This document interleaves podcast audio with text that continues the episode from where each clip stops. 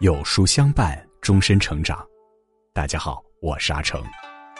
今天让我们继续收听有书名著《十里秦淮别样风情》。寇白门出生在昌门世家，但在寇家的保护下，他却洁白如纸，从未遭受过他人的欺凌。后来，保国公朱国弼喜欢上了知书达理的寇白门，二人经过几番接触后。有情人终成眷属。十七岁的寇白门也终于脱籍从良，嫁入朱家。但命运多舛，后来寇白门差点被丈夫卖掉，却也因此事件被人称为侠女。这期间发生了什么呢？今天就让我们一起来听寇白门的故事。如果你喜欢今天的分享，不妨在文末右下角点个再看。寇白门原名寇梅，他风姿绰约，容貌野艳，才华横溢。余怀在《板桥杂记》中曾称赞寇白门：恬静秀美，体态风流，能吟诗作对，精音律，善画兰花。只可惜这样的妙人儿生于世代为娼的人家。据说寇家是因为祖上有人犯了滔天大罪，故而整个家族被发配为娼籍。寇家出美人，是金陵排得上号的世昌之家，而寇白门又是寇家美人中的美人，在他十七岁的时候就已经名满金陵。不论任何朝代，昌门中人的地位都处于社会的最底层，而在以存天理灭人欲为主导思想的明朝，昌门之人的地位尤为低下。据说，以寇白门的出身和生活环境，他应该对人面咫尺、心隔千里的感触更深，也比别人更安于人情世故。可是，在这方面，寇白门偏偏十分迟钝。他为人单纯，不懂圆滑世故。寇白门的不谙世事，为他日后的婚姻悲剧埋下了伏笔。公元一六四一年，张献忠早就攻破了襄阳城。李自成攻入了洛阳。公元一六四二年二月，清军攻克嵩山；四月，清军攻克塔山。大明的江山社稷风雨飘摇。但这一切对秦淮两岸的人们来说，显得是那么的遥远。商女不知亡国恨，隔江犹唱后庭花。不知亡国恨的，又何止是秦淮河两岸的商女们？就连皇室贵族也对江山社稷毫不在意。秦淮河上萧开宴，有玉手进金瓯，罗绮从中笙歌队里，争拜进缠头。无论战事多么吃紧，秦淮河上依旧是一片纸醉金迷。也是这一年，大明王朝声势显赫的保国公朱国弼，在久闻寇白门的大名后，终于按捺不住。前往寇家一睹芳容。朱国弼是情场老手，经常流连于花丛之中。即便这样，在见到寇白门的那一刻，他依然深深的被寇白门的美貌所惊艳。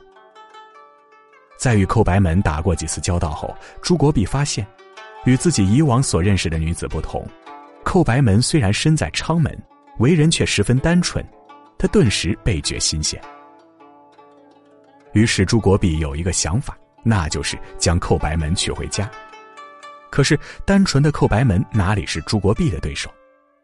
尽管知道朱国弼曾经喜欢流连花丛，但朱国弼高雅的谈吐、彬彬有礼的为人处事态度，以及无时无刻不表现出来的一往情深，仍让寇白门深深的相信他就是自己的良配。大多数恋爱中的女人很难理性认清一个人。即使那个人有不良前科，他们总是幻想着浪子回头的故事会发生在自己身上，心中的那个他定会为自己而改变。殊不知江山易改，本性难移。与其期盼一个人浪子回头，还不如一开始就找一个可靠的人。当朱国弼提出要十里红妆迎娶寇白门时，迫于无奈而身处舱门的寇白门喜不自胜，欣然应允。他相信自己看对了人，也庆幸自己终于找到了一个好归宿。他不知道，多年后，当他站在窗前，透过窗外淅淅沥沥的小雨，看着院子里梧桐叶落，回忆那轰动金陵的嫁娶场面时，只会觉得那就是一场笑话，心里倍感讽刺。说要十里红妆迎娶寇白门的朱国弼没有食言。按照明朝的规定，越级女子要从良的话，必须在夜间成亲。为了表示对寇白门的重视，朱国弼竟然滥用职权，命五千名甲士在夜里手执降沙灯，从超苦街的寇家一直排到朱府。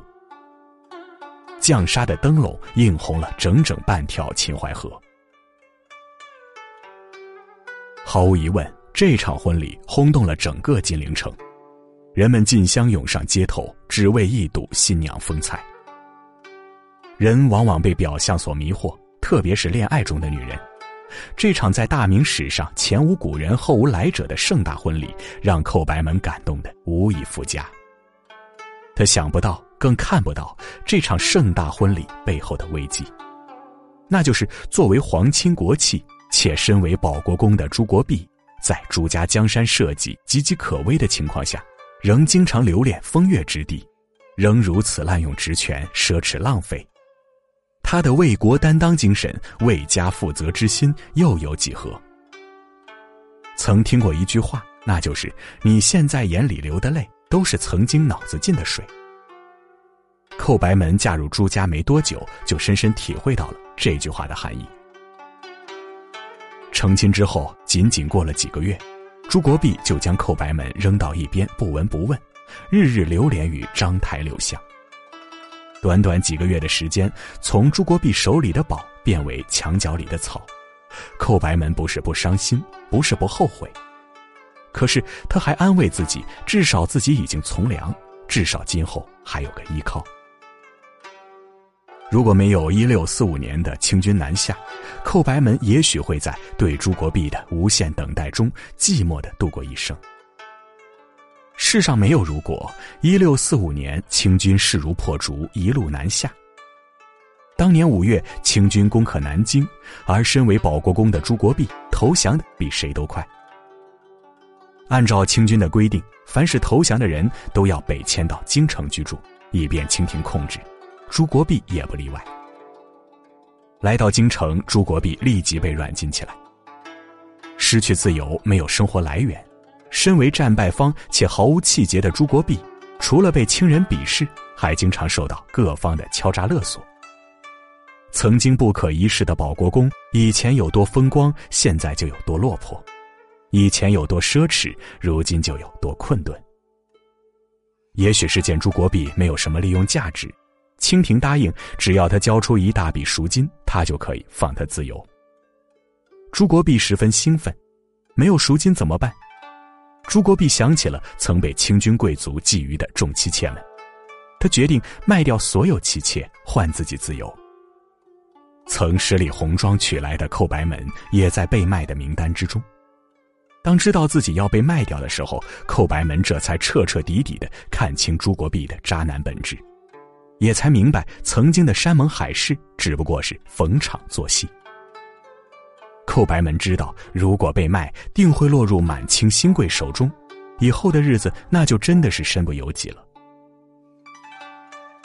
寇白门找到朱国弼，平静的问他：“听说你要将我们都卖掉？”朱国弼看着寇白门平静无波的眼睛，涨红了脸，随后低头不语。寇白门彻底死心，他说：“你卖掉我，最多只能换百金。”你若放我回南归，一个月后我定给你万金。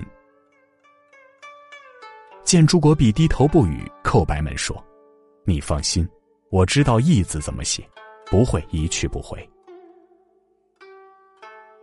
想着寇白门往日的为人处事，朱国弼慎重考虑后同意了。一个人的信誉便是他最大的资本。来到金陵后，虽然寇白门已经十分落魄，但只要他开口。旧怨故交的姐妹们纷纷伸出援手，寇白门很快就筹措到两万金。本来寇白门大可不必回去，反正朱国弼已经奈何不了他了，并且朱国弼自己连国家大义都不曾坚守，寇白门又何必在意对他的承诺？但是寇白门仍然坚守诺言，当寇白门找到朱国弼，将钱交给他时，朱国弼惊呆了，恍然醒悟，原来自己辜负了一个如此有情有义的女孩。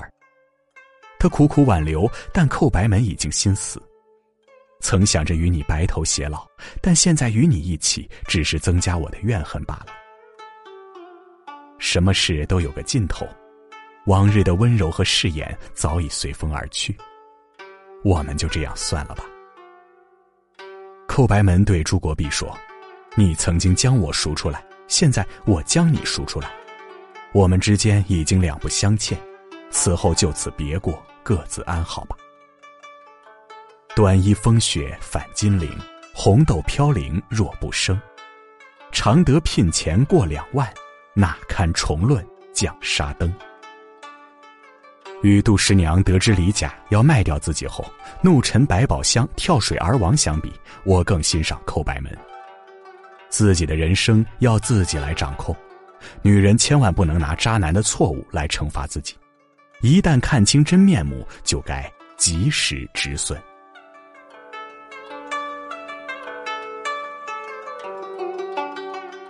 好了。今天的文章就跟大家分享到这里，喜欢名著栏目，记得在文末点亮再看，我们会更有动力带给大家优质的内容。另外，长按扫描文末二维码，在有书公众号菜单免费领取五十二本好书，每天有主播读给你听哦。十里秦淮别样人生系列已经结束了，明天持一脉风骨守一颗素心系列正式连载，让我们一起来看古代高僧风貌。